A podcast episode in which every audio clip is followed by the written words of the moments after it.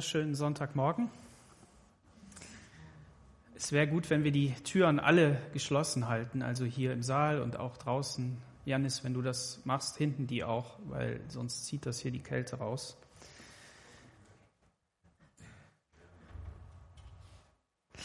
Ja, es ist gut, im Haus Gottes zu sein. Amen.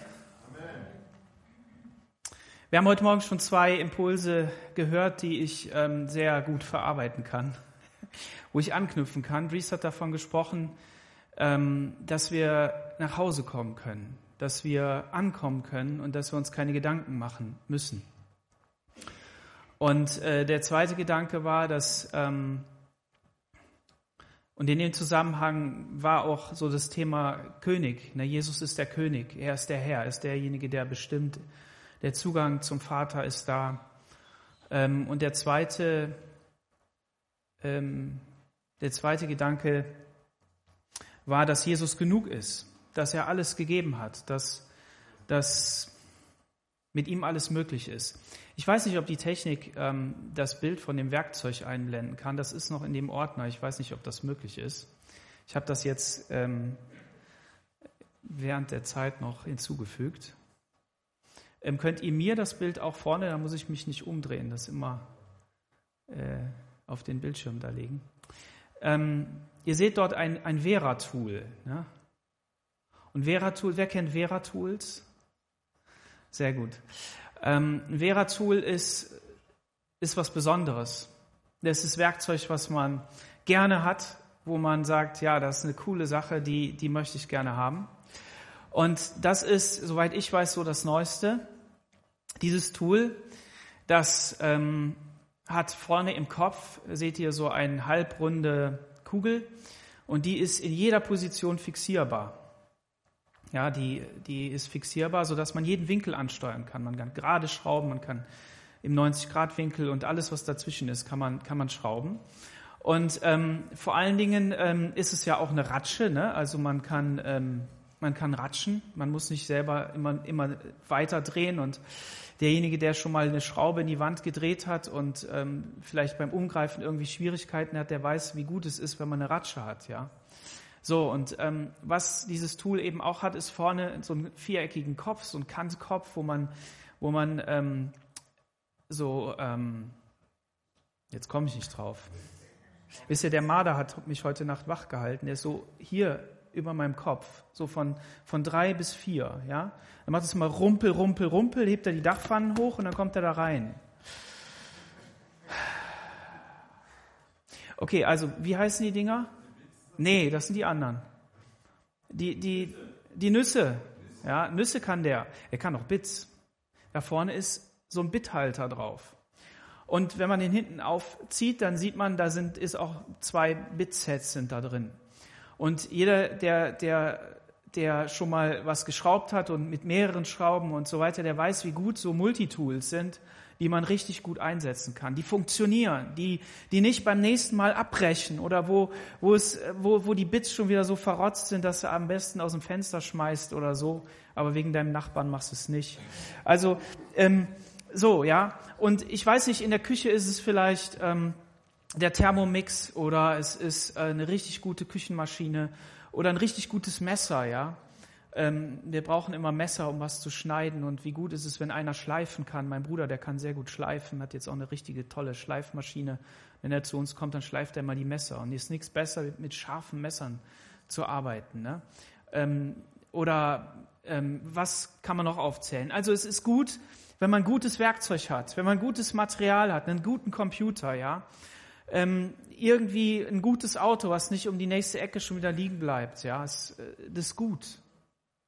Und das freut einen und da, da, da benutzt man das gerne, da gebraucht man das gerne, da macht man gerne Sachen. Und genau so ist das mit Jesus auch. Er hat ein vollendetes, perfektes Werk gemacht.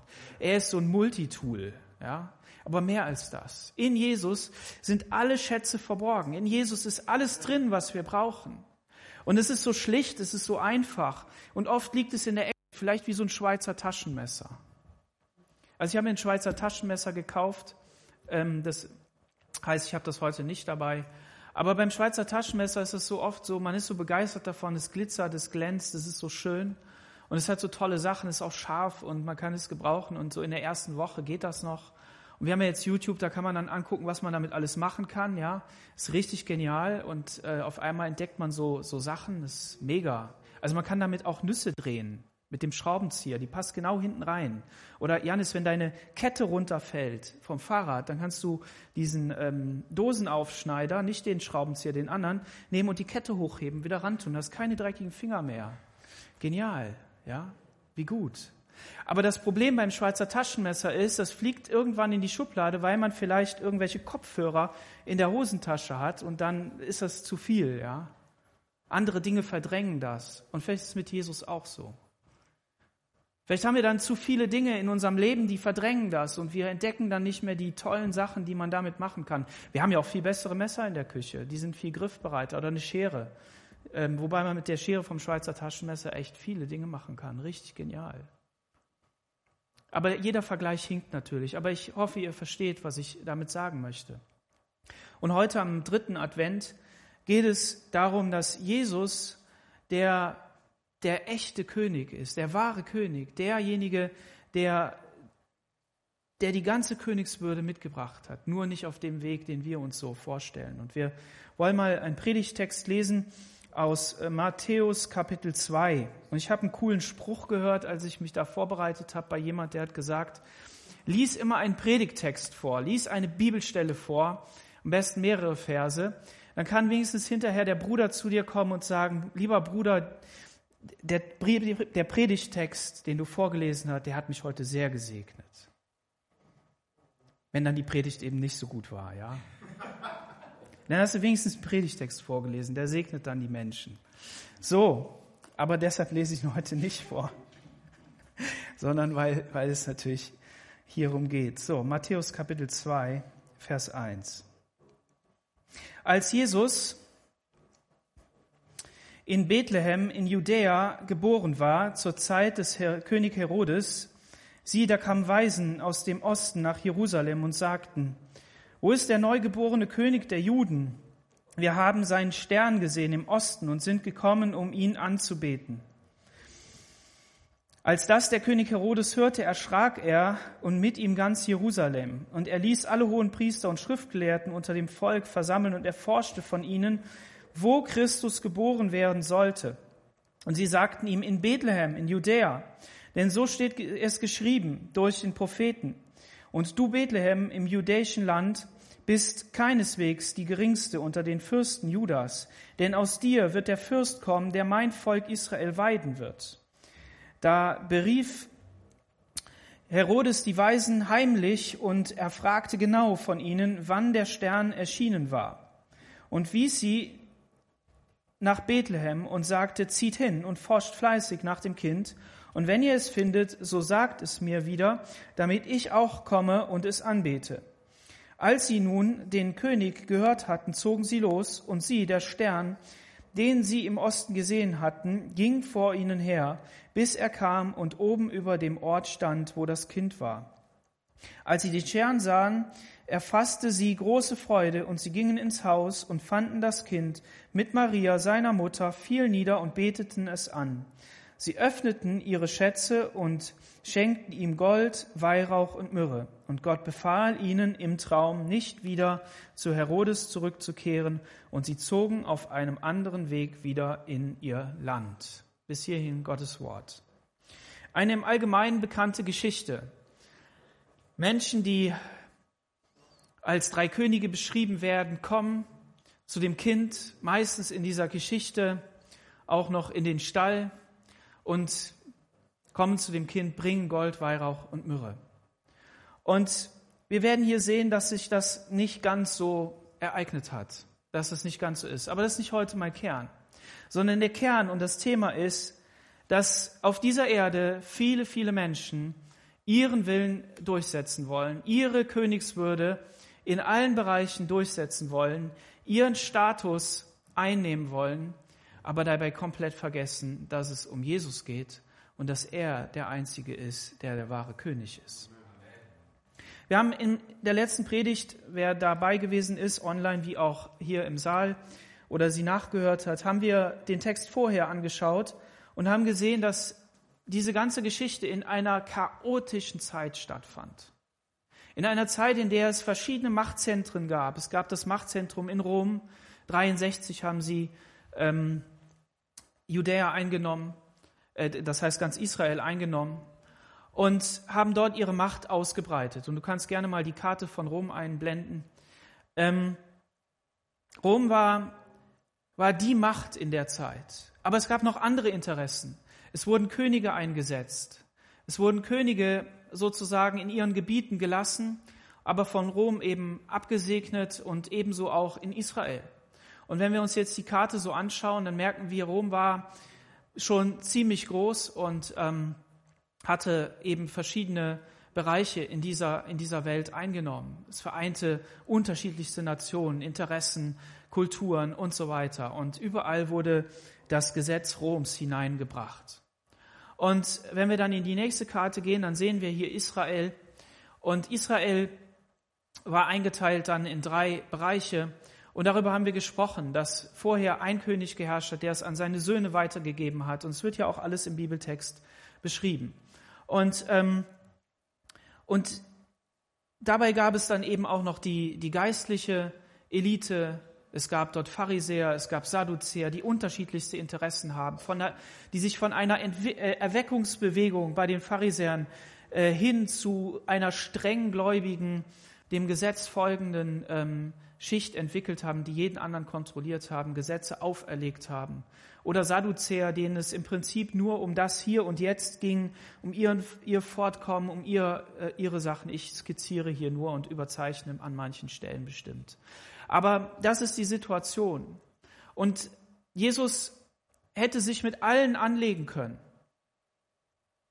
Aber er hat die, die, die argumentative Herausforderung, das Gespräch, das, das kämpfende Gespräch mit der geistlichen Elite gesucht. Denn es gab noch eine andere Gruppe und das war die um den hohen Priester herum, die einem, ein Machtzentrum aufgebaut haben, das, das ähm, absolut, äh, absolute Herrschaft da hatte und das sich eingerichtet hatte mit all diesen Interessengruppen, ihren, ihren, ihren Platz in der Gesellschaft gesucht hat und gefunden hat und dabei vergessen hat, dass es einen Ruf von Gott hat, um auf dieser Erde etwas zu tun, nämlich Priester des Allerhöchsten zu sein, in Recht und Ordnung.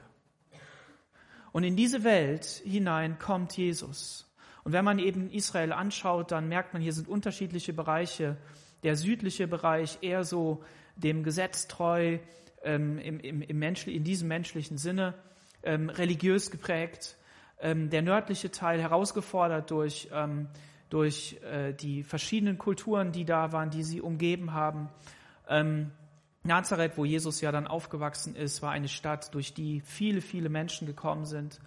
Und ähm, Jesus begann auch seine Predigt an einem der größten äh, Orte eben und Plätze. Ähm, Jesus ist nicht erst ins kleine Winkel gegangen, sondern er ist rausgegangen und hat die Botschaft verkündigt. Und von Gottes Seite alles strategisch vorbereitet. Ich hatte von einem Schachspiel gesprochen. Gott hat die, die Positionen ähm, ähm, richtig geschoben, so wie er es brauchte. Und ähm, hier in diesem Text heißt es, als Jesus in Bethlehem in Judäa geboren war. Es gab noch ein zweites Bethlehem, da gibt es noch eine Karte, da sehen wir mal die beiden Bethlehems. Es ist ja so schön, dass wir heutzutage ähm, auf Google Maps zugreifen können. Ne? Und da kann man dann immer sehen, ähm, wie, wie das aussieht, wie, wie das genau ist. Ähm, ihr seht, das eine ist eben ähm, das Bethlehem bei Jerusalem, das ist das, was wir so kennen. Und dann ist eben das Bethlehem in Nazareth oben noch. Und deshalb heißt es hier in Judäa. Und wenn wir uns die Bibeltexte anschauen, und da möchte ich jeden zurufen, der, der Zweifel an der Bibel hat, der Zweifel daran hat, dass das Tool, was Gott gegeben hat, das Universaltool, ihn kennenzulernen, ihn zu erforschen, Kontakt zu haben, ermutigt zu werden, zum, zu ihm zu treten, die Bibel, sein Wort, ähm, dass es wahr ist. Die Details, mit denen die Evangelien beschrieben werden, also mit denen sie, sie ihre Geschichten erzählen, will ich mal sagen, sind ein, ein Universalwerk, ein Gesamtwerk an, an Brillanz, die, die es nirgendwo anders gibt. Von was spreche ich? Äh, wir haben vier Evangelien und diese vier Evangelien haben jeweils eine andere Botschaft. Jedes Evangelium hat seine Botschaft. Wenn wir an Matthäus denken, dann sind wir ja genau in diesem, ähm, diesem Kapitel und wir haben hier schon den wesentlichen Begriff vom Matthäusevangelium gelesen. König. Matthäus beschreibt die Königswürde Jesu. Wenn wir an Markus denken, dann derjenige, der es schon mal gelesen hat, und ich ermutige dazu, es zu lesen, ähm, der merkt, da gibt es keinen Stammbaum. Da gibt es nicht irgendwie eine Erzählung darüber, wo kommt denn Jesus her, wie geht denn das, sondern was prägt Markus? Markus prägt sofort, plötzlich. Es ereignet sich alles zack, zack hintereinander. Von wem spricht so etwas? Wer braucht keinen Stammbaum? Welcher Stand in unserer Gesellschaft braucht, in unserer, naja, der Gesellschaft dieser Welt, keinen Stammbaum? Wo ist egal, wo du herkommst? Die Sklaven, die Knechte, um Knecht zu sein, kannst du auch König gewesen sein. Um Knecht zu sein, kannst du Knecht gewesen sein. Völlig egal, die in Gefangenschaft geführt werden, ist egal, woher die kommen, sind immer auf dieser Ebene. Und so ist Markus derjenige, der für den Knecht steht und der das so beschreibt. Und ähm, wenn man dann auch die Worte untersucht, die, die da drin, wie kommt man da drauf, dass er die Knechte beschreibt? Nicht nur der Stammbaum, der fehlt, sondern auch die Betonung. In Markus Evangelium spricht Jesus so wenig wie in allen anderen Evangelien. Nicht nur, weil es das Kürzeste ist, aber es ist nicht das Kürzeste, weil es das Erste ist, sondern es ist einfach nur das Kürzeste. Die Ereignisse, die beschrieben werden, sind oft die längsten. Aber Jesus spricht am wenigsten, weil der Knecht, der tut. Der Knecht spricht nicht. Das Lukas-Evangelium, von wem wurde das Lukas-Evangelium gesch geschrieben? Von einem, ja sag's laut, von einem Arzt. Und wen kennt der Arzt, wenn es kein Tierarzt ist? Wen kennt der Arzt? Kranke, ja, Menschen, ja. Und das Lukas-Evangelium beschreibt den Menschen, Jesus. Und wenn man darüber nachdenkt und dann ein bisschen liest, dann merkt man, okay, Lukas hat sich mit Maria unterhalten. Und wer war Maria? Maria war die Mutter Jesu. Maria steht, und das sehen wir heute auch, für das Menschsein Jesu, das vollkommene Menschsein Jesu. Jesus hatte eine Mutter. Sie war Maria. Und wenn man dann weiterliest, dann haben wir noch Johannes. Für wen steht Johannes? Für die Gotteswürde. Von Gott gekommen. Das Wort wurde Fleisch und das Wort war Gott. Damit fängt Johannes an. Und die gesamte Beschreibung von, von Johannes, diese Wunder sind aufgeschrieben, und es sind nur sieben oder acht, je nachdem, wie man zählt, ähm, sind nur aufgeschrieben, damit ihr glaubt, dass er der Sohn Gottes ist, dass er der Retter der Welt ist. Darum sandte Gott seinen Sohn, damit jeder, der an ihn glaubt, nicht verloren geht. Und so hat jedes Evangelium seine Beschreibung. Und wenn man dann in die Offenbarung hineinschaut oder bei Hesekiel, bei dem Tempel, dann begegnet uns dort der Thron Gottes. Und dieser Thron Gottes ist aufgerichtet und bei Hesekiel ist es eine Plattform und unter dieser Plattform sind Wesen und die haben Räder und bewegen sich in vier Himmelsrichtungen. Egal, wo sie sich hinbewegen, sie müssen sich nicht drehen, weil sie vier Gesichter haben. Und genauso beim Thron Gottes. Und diese vier Gesichter, das sind ähm, das Gesicht eines Löwen, das Gesicht eines ähm, Kalbes, das Gesicht eines Menschen und das Gesicht eines Adlers. Woran erinnert uns das? An die vier Evangelien. Und so könnte man jetzt in einer Tour weitermachen. Es sind zwei Apostel und es sind zwei Nicht-Apostel, Propheten, neutestamentliche Propheten, Menschen, die inspiriert sind vom Geist Gottes. Es ist der Matthäus und es ist der Johannes, es ist der Lukas und es ist der Markus. Und so weiter und so weiter. Es gibt viele Zweierpärchen, die man auflisten könnte. Ich wollte einfach nur sagen, die Bibel ist so zusammengestellt und die Evangelien sind so zusammengestellt, dass sie unbedingt so zusammen sein müssen. Und habt ihr gewusst, dass die 27 Bücher des Neuen Testamentes nicht einmal ähm, bewiesen werden mussten? Dass es kein Konzil gab, das darüber bestimmt hat, welche Bücher ins Neue Testament hineingehören. Beim Alten war das anders. Aber beim Neuen Testament gab es kein Konzil, was darüber beraten hätte. Warum? Also wenn einer mal zu euch kommt und sagt, die Bibel ist doch gar nicht wahr, ist doch so ein Geschichtsbuch, haben irgendwelche Menschen zusammengeschrieben, kann doch gar nicht sein. Und außerdem haben die dann zusammengesessen, haben überlegt, was passt denn jetzt in die Bibel rein. War beim Neuen Testament nicht. Weil Jesus gekommen ist, die vollkommene Offenbarung Gottes. Und jedes Buch wird, wird beschrieben, wird bestätigt in, in diesen Büchern. Es wird immer Referenz genommen. Und das bestätigt, dass diese Bücher von diesen Aposteln, von diesen Schreibern, von diesen Propheten ist. Und das Geniale ist, sie sind alle vor 70 geschrieben. Sie sind alle zur Lebzeiten von Zeugen geschrieben. Sie sind alle verbreitet worden im, im Römischen Reich, fast wie DHL oder UPS oder wie sie heißen. Innerhalb von zehn bis zwölf Tagen war die Abschrift im ganzen, im ganzen Universum, hätte ich schon bald gesagt, also im ganzen Römischen Reich.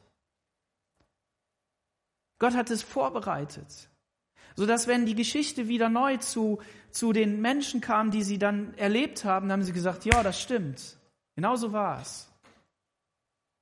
Und wenn sie nicht gestimmt hätte, dann hätte man sie rausgetan. Es gab Streite darüber, was da reingehört und so, ja.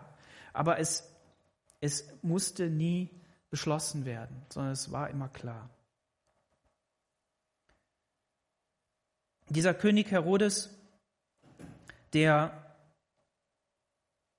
ein König war, der das Morden geübt hat, ich kann es nicht oft genug betonen, und der aufgrund dieser Tatsache dafür gesorgt hat, dass in dem ganzen Gebiet Kinder umgebracht worden sind, weil nicht nur einfach der König der Juden von Roms Gnaden gesucht worden ist, so wie er ein König von Roms Gnaden war.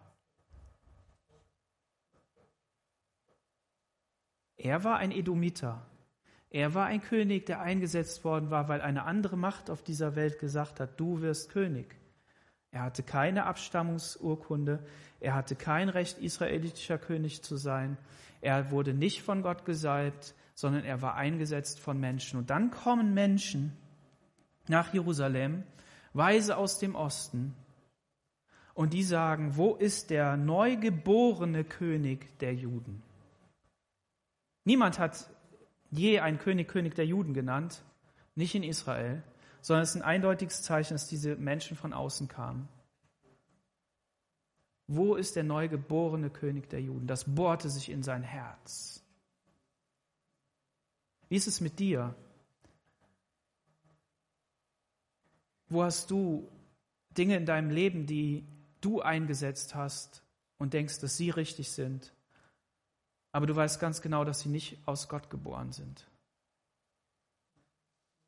Wo bohrt sich das in dein Herz? Diese Frage, ist das echt? Lass uns die Dinge, die wir installieren, die wir hineinnehmen, die wir, denen wir Macht geben, lass sie, lass sie von Gott kommen. Durch, durch Gottes Geist, durch seine, sein Wort, die sie lebendig machen.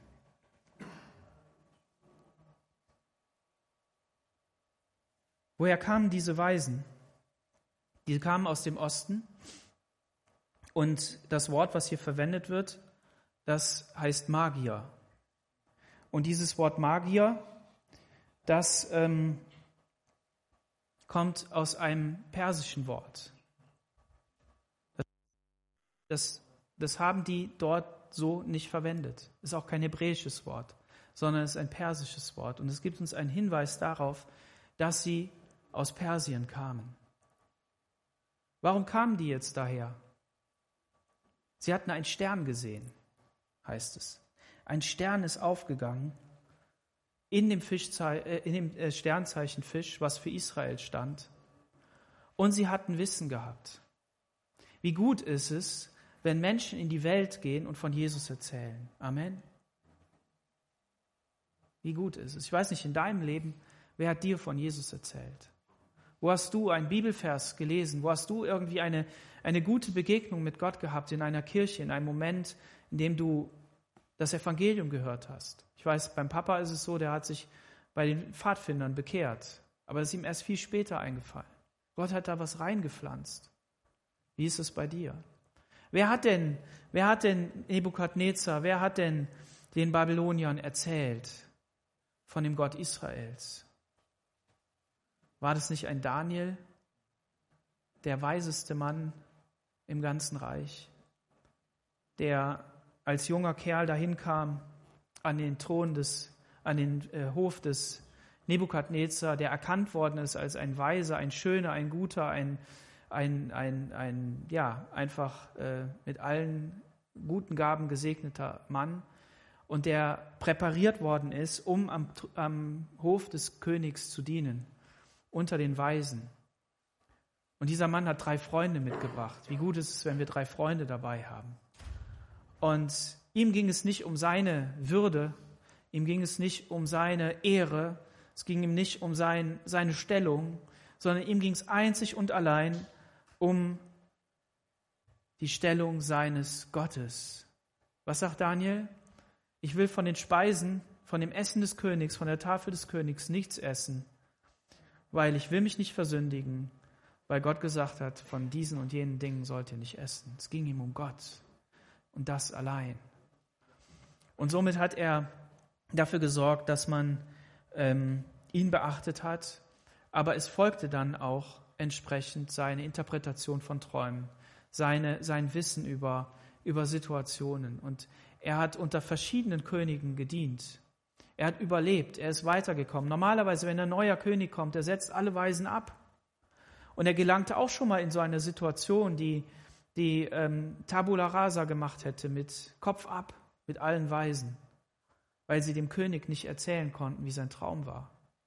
Und was hat Daniel gemacht? Daniel ging zu seinen Freunden und hat gesagt, lass uns den Gott des Himmels anbeten und zu ihm rufen. Nur er weiß, was der Traum ist und von ihm wollen wir es erfahren. Und dann ist er an den Königshof gegangen und hat gesagt, König, nur Gott allein kann das sagen. Und dann wurde ihm Macht und Ehre gegeben. Und er hat es gewissenhaft ausgeführt. Und diese Geschichten, die verbreiteten sich natürlich. Er wurde zum Obersten dieser, dieser Magier und Magier hier nicht im Sinne von Zauberer, sondern Astronomen und da lag auch Astrologie dabei natürlich. Ähm, die äh, beschäftigten sich eben mit dem Universum, mit dem, was, was, was an Sternen da war. Und, ähm, und das ist dieses Wort hier. Und die haben darauf geschaut. Und ähm, die haben natürlich gesagt, hey Daniel, erzähl mal von deinem Gott. Du weißt so viel. Wie sieht's aus? Erzähl uns mal von den Geschichten. Das geschah alles im Geheimen. Die Bibel berichtet darüber nichts. Aber man kann sich ja vorstellen, wenn drei Männer im Feuerofen sind, wenn, wenn Soldaten des Königs umfallen, weil das so eine große Hitze ist, und die Typen stehen da drin und verbrennen nicht, dass wenn die dann rausgehen und wenn die dann zu ihren Leuten zurückkommen, dass sie dann zwangsläufig erzählen müssen, welchen Gott sie anbeten. Außerdem hat der König ein Schreiben ins ganze Land gebracht, naja, ins ganze Land, ins ganze Reich gebracht, dass dieser, dieser Gott angebetet werden soll, dass er verherrlicht werden soll oder dass jeder, der etwas Negatives sagt, dass, dass sein Haus in Schutt und Asche gelegt werden soll und so weiter. Also man kann sich das ausmalen. Sie haben davon gehört. Und diese, dieses Wissen, das ist irgendwie noch da.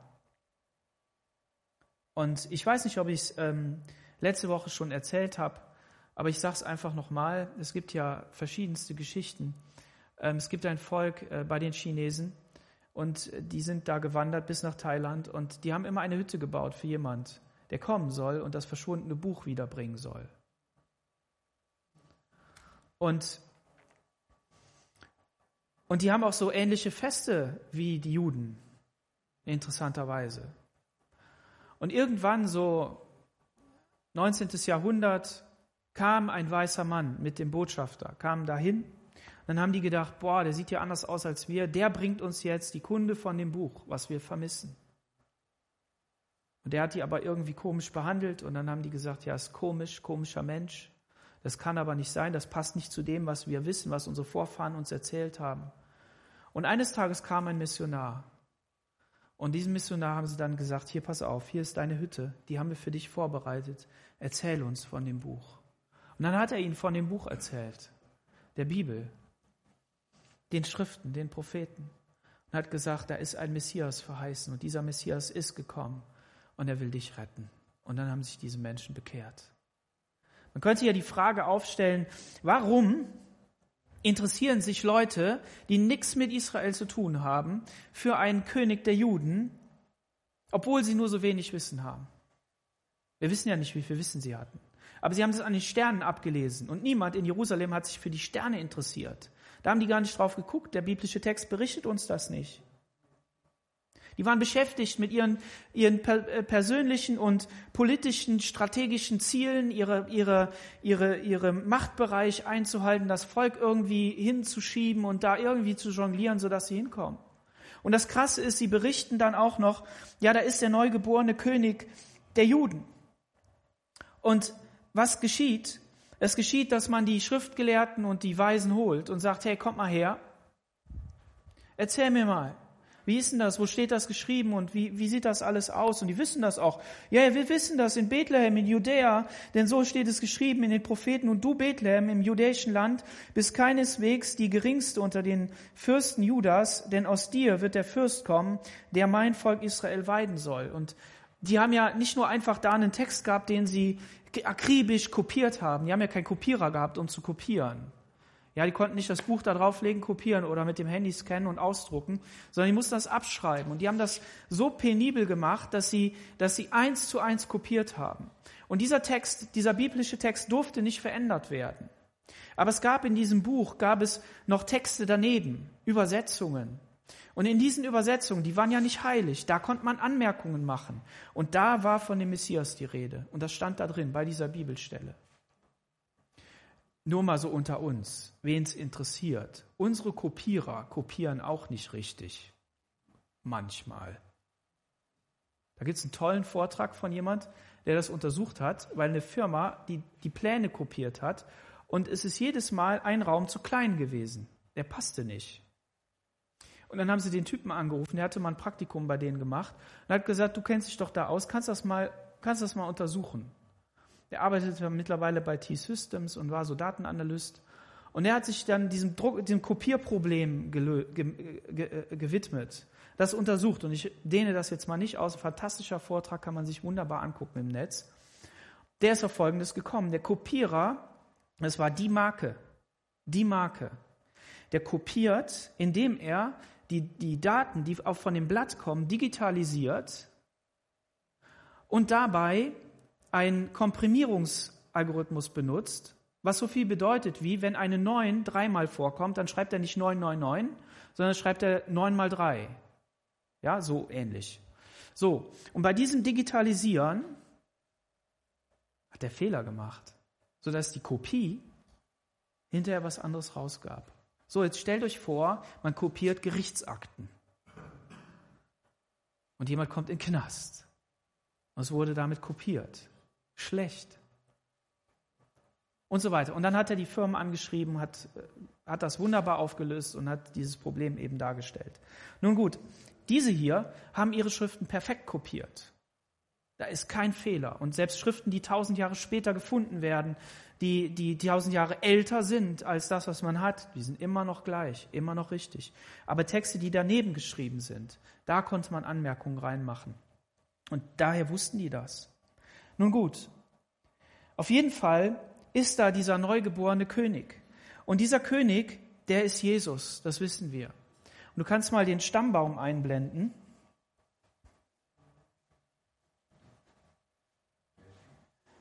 Den ersten. Ich muss hier selber auch mal kurz ähm, das aufmachen, damit ich das besser sehe.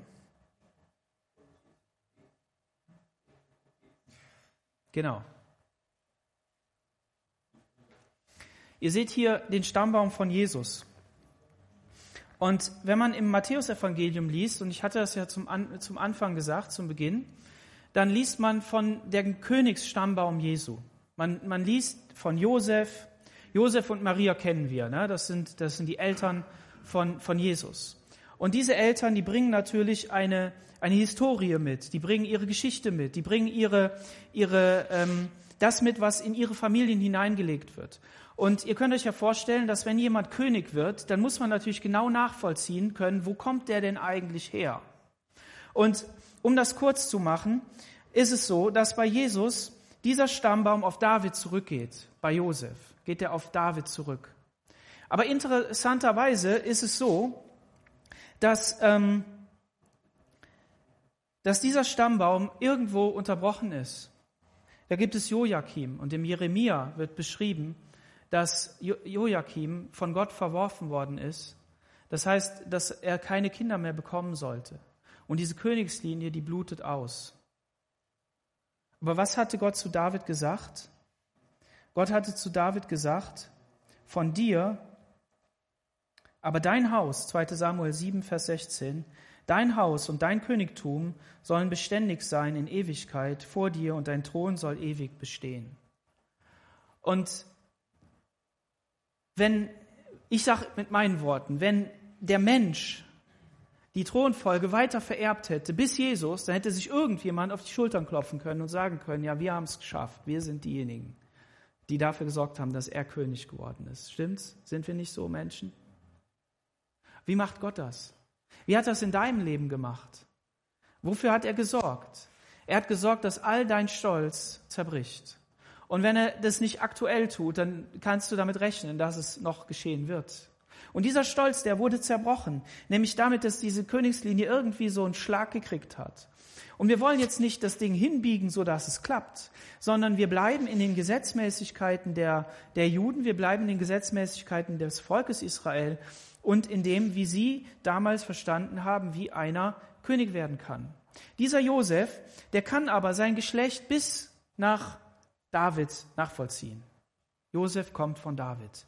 Über Salomo, das sehen wir hier unten auch in der Grafik. Salomo. Und im Lukas-Evangelium finden wir den Stammbaum der Maria. Und der Stammbaum der Maria, der geht bis zu David. Über Nathan, einem Bruder von Salomo. Übrigens ein älterer Bruder. Immer wieder das Prinzip, der Jüngere wird erwählt ne, in der Bibel. Interessant. Gut, über Nathan zu David. Das heißt, die beiden sind irgendwie über tausend Jahre verwandt. Und letztendlich bis Abraham, bis Adam, bis zu Gott. Aber das ist ein anderes Thema. Gut. Wie kommt das jetzt? Wie kommt das jetzt zusammen? Ganz genial. Jesus wurde von Josef adoptiert, richtig? Josef war mit der Maria verbunden. Ehelich verbunden. Sie haben eine Ehe, sind eine Ehe eingegangen. Und dann kam Jesus. Und Josef hat, hat Jesus adoptiert. Und wenn man in Israel jemanden adoptiert, dann war der von der Stellung fester und sicherer als ein Sohn. Weil einen Sohn konntest du verwerfen, konntest du sagen, du erbst nicht. Aber einem Adoptivsohn, dem musstest du geben. Der hatte Rechte. Bist du ein natürlicher Sohn Gottes von deiner Natur oder bist du ein Adoptivsohn Gottes? Jesus kam jetzt in diese Familie hinein. Und der Lukas, wenn ihr da aufschlagt, Lukas Kapitel 1, äh, das heißt nicht 1, sondern 3, ähm, der beschreibt in Vers 23, und Jesus war, als er anfing, ungefähr 30 Jahre alt. Er galt als Sohn Josefs. Der war der Sohn Elis. Mach nochmal die Grafik an, bitte.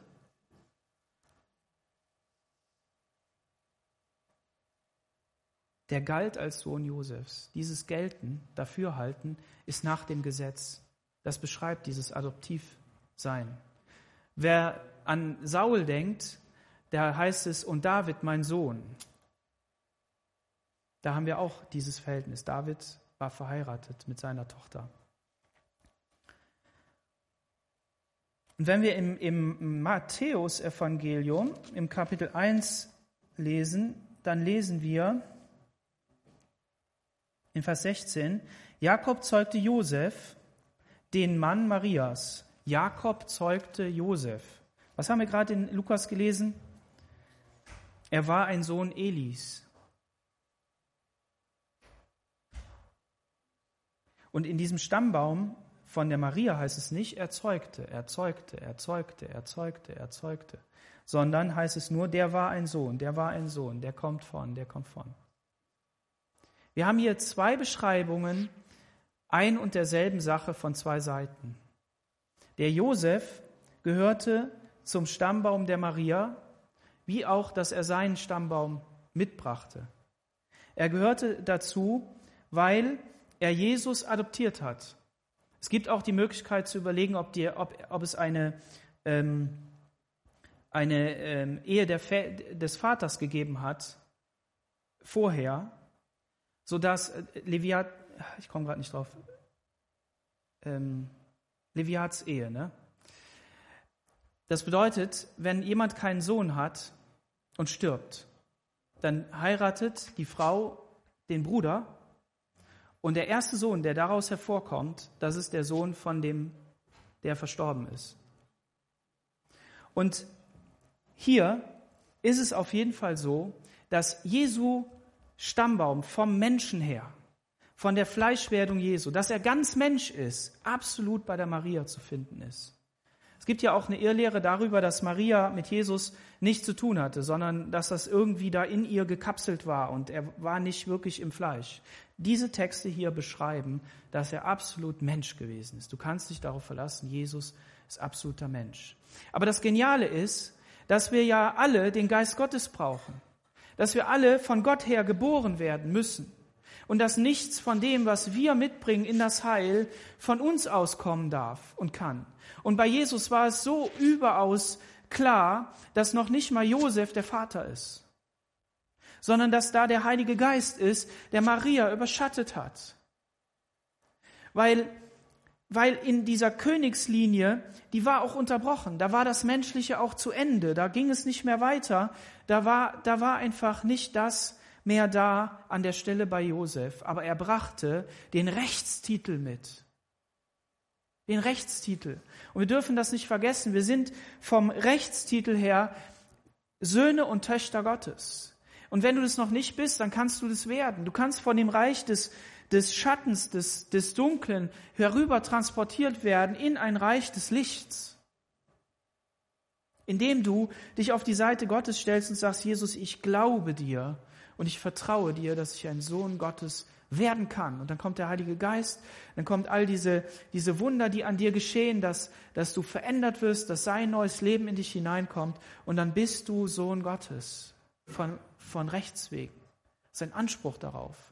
Wir bekommen sogar ein Unterpfand, ein Pfand, ein, eine erste Anzahlung dafür, dass wir Gottes Kinder sind. Und ich wollte euch nur ganz kurz, man kann das noch viel weiter aus, ausdehnen und ich müsste es für mich auch noch mehr studieren, damit ich es wirklich verstehe.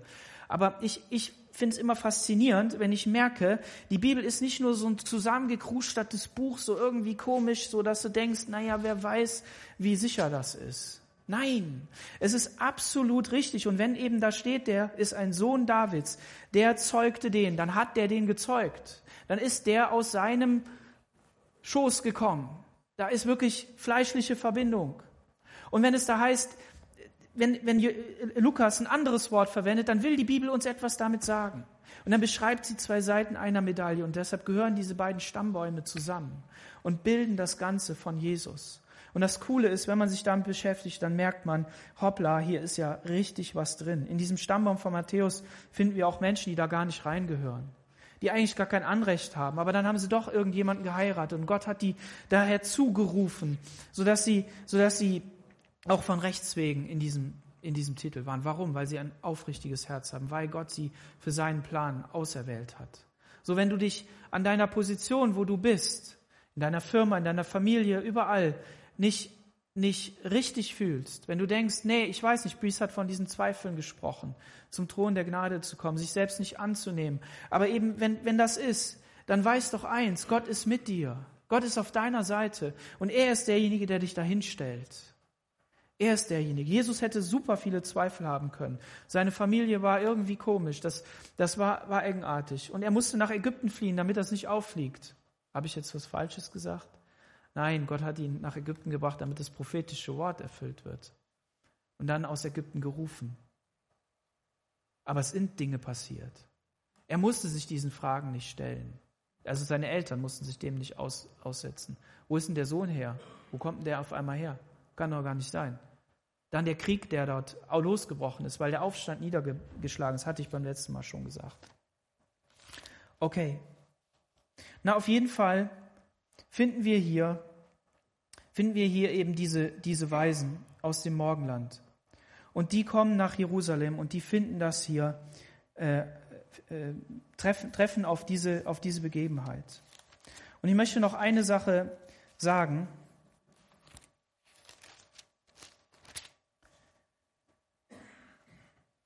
Herodes fragt sie in Vers 7, ähm, wann ist denn der Stern erschienen? Wann ist das denn passiert? Die haben sich dafür nicht interessiert, aber die Weisen, die wussten das. Die Weisen kamen ja nicht zu der Krippe, zu Jesus, sondern sie kommen, sie kommen in das Haus, heißt es in Vers 11. Jesus war schon ein bisschen älter, vielleicht drei Monate. Von Esra her, von den Propheten, der Auswanderung aus der Gefangenschaft nach Jerusalem wissen wir, drei Monate dauert es ungefähr. Vielleicht auch ein bisschen länger, kann sein. Aber sie kommen und sie bringen all diese Schätze. Manch einer sagt auch, sie haben Gold vom Tempel wieder mitgebracht. Wer weiß, wie das, wie das ist. Aber auf jeden Fall ist es so, dass sie die Sterne beobachtet haben. Und es werden immer wieder solche Ereignisse, wurden immer wieder solche Ereignisse gesehen. Und was könnte das für ein Ereignis sein? Manche sagen, da haben Sterne sich gekreuzt und bei dem Kreuzen, also aus dem Blickwinkel der, der Erde, ist dann sozusagen so ein Schweif entstanden. Ja. Aber man weiß oder man geht davon aus, dass sie wahrscheinlich eine Supernova angeschaut haben. Blende mal das letzte Bild ein. Eine Supernova bedeutet ein sterbender Stern. Und die Chinesen haben das so im zweiten Jahrhundert vor Christus haben die das beobachtet. Und in verschiedenen anderen Punkten gab es das schon, findet man diese Berichte. Und wir können das natürlich heute mit unserer Supertechnik, können wir das richtig gut beobachten. Was bedeutet ein sterbender Stern? Ein Stern, der, der explodiert, der sich selbst aufgibt, der sein, der sein Leben ins Weltall katapultiert. Und dieses Phänomen, das wird total hell und total leuchtend. Und man kann es auf dieser Erde sehen. Es ist tausende von Kilometern entfernt, vielleicht Millionen von Kilometern, man weiß es nicht. Und man kann es auch nicht sagen, wann was geschieht, aber es ist genau zu diesem Zeitpunkt passiert. Und sie haben diesen Stern gesehen und später war, dann ist er nicht mehr sichtbar. Was man aber beobachten kann, ist, wenn so eine Supernova passiert, kann man den Staub noch sehen, der dann dort in der Umgebung ist. Und wenn wir eins sagen können, dann ist Jesus doch dieser helle Morgenstern, der aufleuchtet, der aufgeleuchtet hat in einer dunklen Zeit und der seinen Kohlenstoff in unser Universum hineingeblasen hat, oder? Das Leben, was er gebracht hat, von Gott her, damit Menschen zum Leben kommen. Und deshalb war das so wichtig, dass sie hier ähm, nachgefragt haben und, und geschaut haben. Und ähm, in Sacharja Kapitel 9, Vers 9, da heißt es, du Tochter Zion, freue dich sehr. Und du Tochter Jerusalem, jauchze, siehe, dein König kommt zu dir, ein Gerechter und ein Helfer, arm und reitet auf einem Esel, auf einem Füllen der Eselin.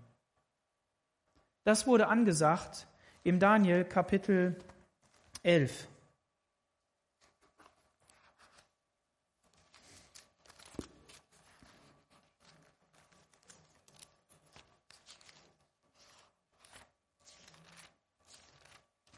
das kurz aufschlagen hier. Nein, Kapitel 9. Im Daniel Kapitel 9, Vers 25, da heißt es, so wisse nun und merke, von der Zeit an, wenn der Befehl ausgeht, dass Jerusalem wieder gebaut werden soll, bis auf den Gesalbten, den Fürsten, sind sieben Wochen und 62 Wochen, dann werden die Gassen und Mauern wieder gebaut werden wenn auch in kümmerlicher Zeit. Und nach den 62 Wochen wird der Gesalbte ausgerottet werden und nichts mehr sein. Und das Volk eines Fürsten wird kommen und die Stadt, das Heiligtum zerstören, sodass es ein Ende nehmen wird wie durch eine Flut. Und bis zum Ende wird der Krieg sein, fest beschlossene Verwüstung. Hier finden wir das prophetische Wort, was an Daniel gesagt worden ist, was er genau aufschreiben sollte und was dem Volk Israel bekannt war, dass nach dieser Zeit ein Fürst kommen wird. Und Jesus ist auf dem Esel eingeritten, genau nach dieser Zeit. Nach genau diesen Tagen ist er eingeritten nach Jerusalem. So genau sind die Zahlen in der Bibel. Kann man nachrechnen. Und, und dieser Gesalbte wird umkommen. Jesus ist ans Kreuz gegangen. Ein paar Tage danach, nach dieser Erfüllung. Und, und das ist genau das, von dem diese Texte sprechen. Und das wussten die. Und, ähm, und die Römer sind gekommen und haben Jerusalem platt gemacht. Und was ist interessant? Interessant ist, dass danach die Stammbäume nicht mehr nachvollziehbar sind in Israel. Manche können das noch, aber ganz wenige. Bis zum Jahr 70 konnte jeder seine Genealogie nachvollziehen. Nach, äh, aber ab dem Moment nicht mehr, weil der Tempel zerstört worden ist, weil es verbrannt worden ist. Und warum, warum noch, sag ich jetzt? Weil es nicht mehr wichtig ist. Für uns. Gott kennt deine Herkunft. Gott kennt auch die Herkunft eines jeden, der zum Volk Gottes gehört, aus jedem Stamm und aus, aus jedem, es werden in der Offenbarung heißt es 144.000 aus allen Stämmen, ja, werden errettet werden. Das weiß Gott, woher die kommen. Aber für uns ist es nicht mehr wichtig. Warum? Und selbst auch für die Israeliten nicht. Weil Jesus gekommen ist und weil er eine neue Identität bringt, zum wahren Volk Gottes zu gehören. Zu dem, wo Abraham gesagt worden ist, aus deinem Samen werden Nachkommen kommen. Und ich will die Menschen, die ganze Erde damit segnen, jedes Volk, jedes Land. Und das ist die Botschaft von Weihnachten. Deshalb sei ermutigt, in dieser Zeit dein, dein Fokus auf die Königsherrschaft Gottes zu richten, dass er regiert. Von Jesus heißt es, er ist von dieser Erde gegangen zum Vater und hat sich an die, zur Rechten des Vaters gesetzt. Und das ist ein Symbol dafür, dass er die Macht hat, dass er die Gewalt hat und dass er in allem Gott gleich ist. Und das ist einfach wunderbar. Und diese Gewalt und diese Macht, die gibt er seinen Leuten. Die gibt er dir und mir, um auf dieser Erde zu wirken in seinem Auftrag, von dieser genialen Botschaft zu reden. Vielleicht nicht von der genialen Botschaft hier, wie das alles zusammenhängt. Vielleicht verstehst du das nicht. Ich verstehe das auch nicht. Ich habe das jetzt gelesen, ich habe Leute angehört, die das viel besser können als ich und ich habe das euch jetzt so erzählt. Und manches von dem wird auch nicht stimmen. Oder vielleicht doch. Nicht, dass ich jetzt Lüge verbreitet hätte, darum geht es ja gar nicht. Sondern es geht doch darum, immer weiß irgendwer noch irgendwas mehr. Das soll, will ich damit sagen. Aber du weißt doch was. Du weißt doch, wie es in deinem Leben ist. Oder hast du es schon vergessen? Du weißt, was Gott in deinem Leben getan hat, wo er hineingesprochen hat, wo er dein König ist, wo er dein Herr ist, wo er dein Heiland ist, wo er dich errettet hat, oder? Und wenn du es nicht mehr weißt, dann ist vielleicht diese Adventszeit, diese Weihnachtszeit eine Zeit, in der du darüber nochmal nachdenken solltest und sagen solltest, wo bist du mir denn als Baby erschienen? Wo bist du dann aber mein Retter geworden? Wo bist du der Herr und Heiland geworden in meinem Leben? Weil Jesus wird nicht mehr als niedliches Baby kommen. Er wird in den Wolken kommen, wird seine Braut holen. Er wird als Herrscher kommen. Er wird als Richter kommen. Er wird als der kommen, der unbesiegbar ist. Aber wir dürfen ihn jetzt erleben als unseren Herrn und Heiland. Amen. Lasst uns gemeinsam aufstehen. Lasst uns ihn anbeten. Er ist der König, er ist der Herr und ist derjenige, der auf dem Thron sitzt. Halleluja. Amen.